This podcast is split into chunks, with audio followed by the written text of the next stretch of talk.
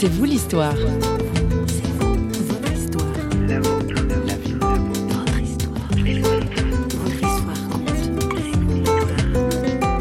Le chemin par lequel je suis passé, c'était un chemin où je voulais m'éloigner de la souffrance. Et même quand je me suis converti, j'ai dit je me suis pas converti pour souffrir.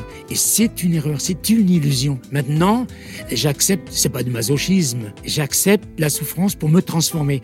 Imaginez, vous êtes un morceau de bois et l'autre est le sculpteur. Eh bien, le bois, il va souffrir. Mais pour devenir quoi? S'il souffre pas, il va devenir un bout de bois pourri. Et s'il accepte la souffrance, il va devenir une œuvre d'art.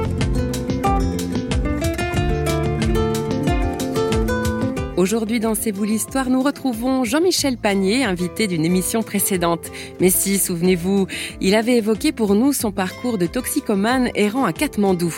Pour C'est vous l'histoire, il amorce le récit d'une guérison de la toxicomanie. Bonjour et bienvenue.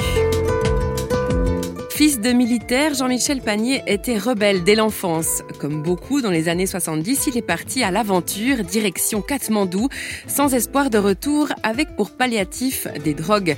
LSD, hashish, cocaïne, alcool, qui devaient le mener à la ruine physique et à une mort psychique certaine. Dieu l'a repêché in extremis, c'est ce que nous avons découvert dans une autre émission. Et ici, notre invité raconte au micro de François Sergi comment, à son retour d'Inde, il a été miraculeusement guéri de sa dépendance à la drogue. Il est interrogé en compagnie de son épouse Danielle. Quand j'étais en Inde, je rêvais de manger du camembert. Et quand j'ai rencontré ces chrétiens qui étaient pourtant des Suisses, à Grasse, dans le sud de la France, sur le bord de la route, ils m'ont dit, si tu viens à la maison, on a du camembert. Et moi, je suis marié aujourd'hui avec une Suissesse, n'ai jamais entendu ni avant ni après proposer du camembert. On propose du gruyère ou du chocolat suisse.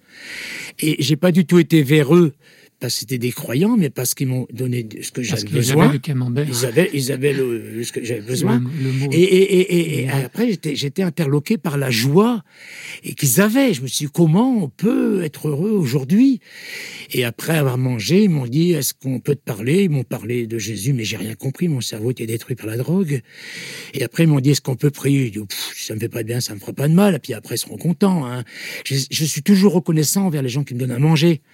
Et ils ont prié pour moi, mais, je, ne voulais pas arrêter la drogue parce que c'était mon médicament. Si aujourd'hui euh, vous êtes à l'hôpital et que vous avez un grand brûlé, qu'on vous arrête la morphine, euh, vous, allez hurler. Voyez donc, et, ils ont prié pour moi. Je ne sais pas ce qu'ils ont dit, mais j'étais instantanément, définitivement délivré de la drogue, du tabac et de l'alcool.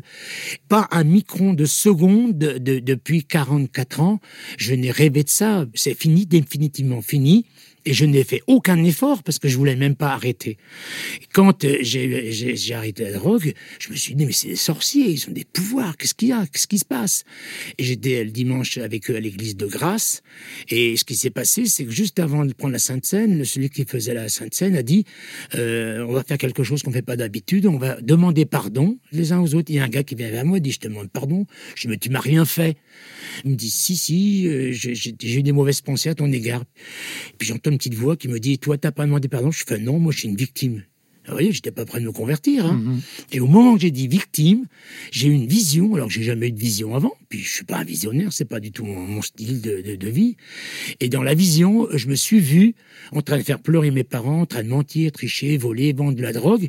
Et à chaque, chaque image, je, donnais, je, me demandais pardon à un Dieu que je savais pas qui c'était. Je savais, je connaissais pas Jésus-Christ, rien du tout. Et, et j'étais secoué, j'étais visité par le Saint-Esprit, et j'ai entendu une voix qui m'a dit, tu vas devenir pasteur. Alors après, les, jeunes, ils m'ont dit, mais qu'est-ce qui t'arrive euh, Ils ont cru que j'avais un retour de tripe. Et j'ai dit, non, non, euh, Dieu m'a visité. Ils me regardaient comme si j'étais un malade. Et après, j'ai dit, Dieu m'a parlé. Ils m'ont dit, Dieu t'a parlé, mais qu'est-ce qu'il t'a dit? Eh ben, il m'a dit que je serais pasteur, serviteur de Dieu. Ils m'ont dit, impossible. C'est le premier mot chrétien que j'ai entendu, impossible. Mais tout est possible à Dieu et à celui qui croit. Et là, j'étais complètement rempli de l'esprit. Et après, j'étais à Vichy et je passais par des, moments de délivrance, tout ça. Et j'ai dû apprendre à, marcher avec le Seigneur, à obéir, parce que j'obéissais à personne. J'avais jamais obéi de ma vie. Et je me suis coupé les cheveux tout. Mais j'avais une, mission, j'avais une, motivation dans la vie. C'est que ce que j'avais reçu, je voulais le communiquer aux autres. Et ça fait 44 ans que je communique aux autres ce que j'ai reçu. Et il y a plein de gens partout qui en ont besoin.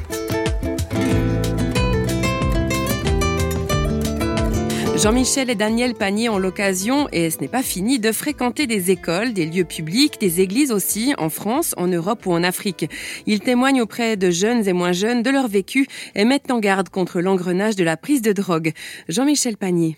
Moi, quand quelqu'un il me dit c'est pas de ma faute, je dis écoute, ça me dérange pas que tu dis c'est pas de ta faute, mais tu peux pas t'en sortir. Tant que tu n'acceptes pas ta responsabilité dans ce qui s'est passé, Dieu ne peut pas te changer la victimation, ça, ça, te garde dans un état qui ne peut pas permettre à Dieu mmh. de faire quelque chose.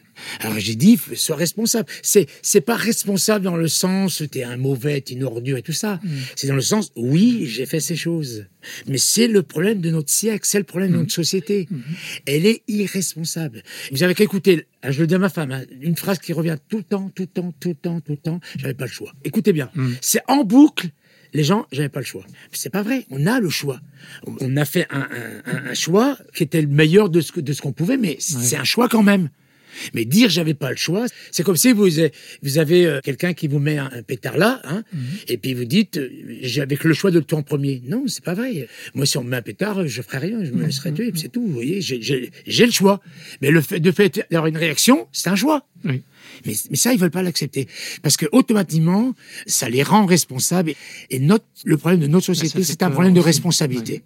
J'ai pas le choix, je fais ça parce que j'ai pas le choix. Alors qu'en réalité, toutes nos mauvaises lois, euh, que ce soit l'avortement, tout ça, mm. ont été faites sur des choix. Mais je leur dis bien, c'est pas du tout pour te faire du mal que je dis ça. C'est dans le sens de t'aider. Je peux pas t'aider tant que t'es pas responsable.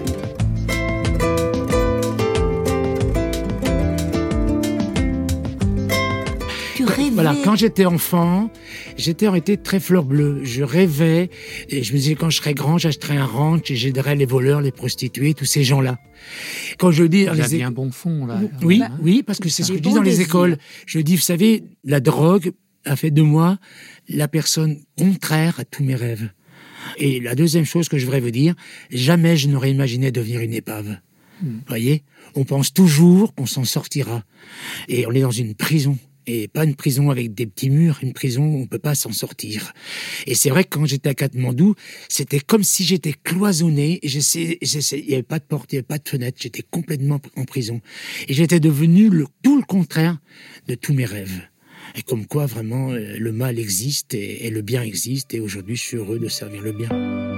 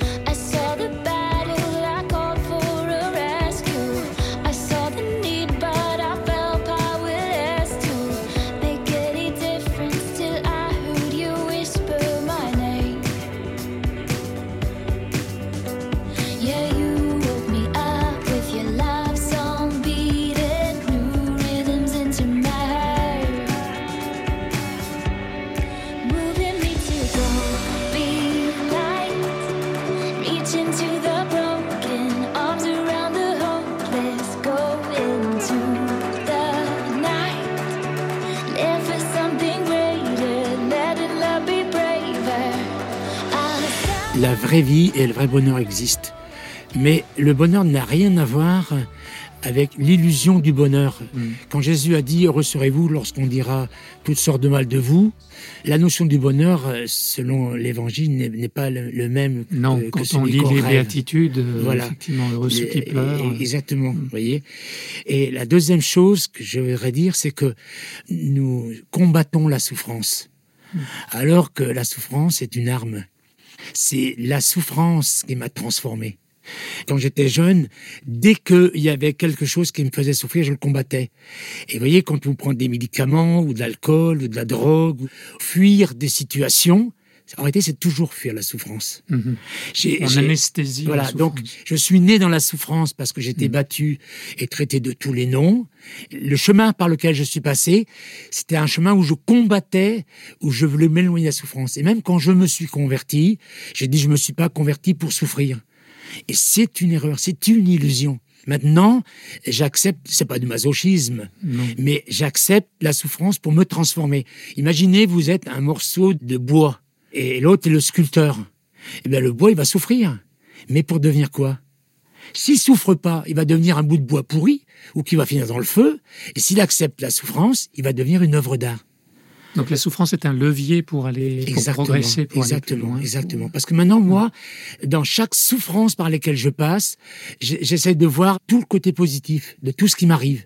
Par exemple, oui, parce que ce qu'il faut dire, c'est que la vie n'est pas tout rose, etc. vous continuez, à, je vous donne un, un, un autre exemple. J'ai pas voulu aller à l'école pour pas souffrir. Quelqu'un aujourd'hui est médecin, il est, il est ingénieur et tout ça, il a souffert. Toutes les matières qu'il a fait, il ne les a pas forcément aimées. Il les a acceptées, j'irais presque endurées, parce qu'il avait une motivation derrière.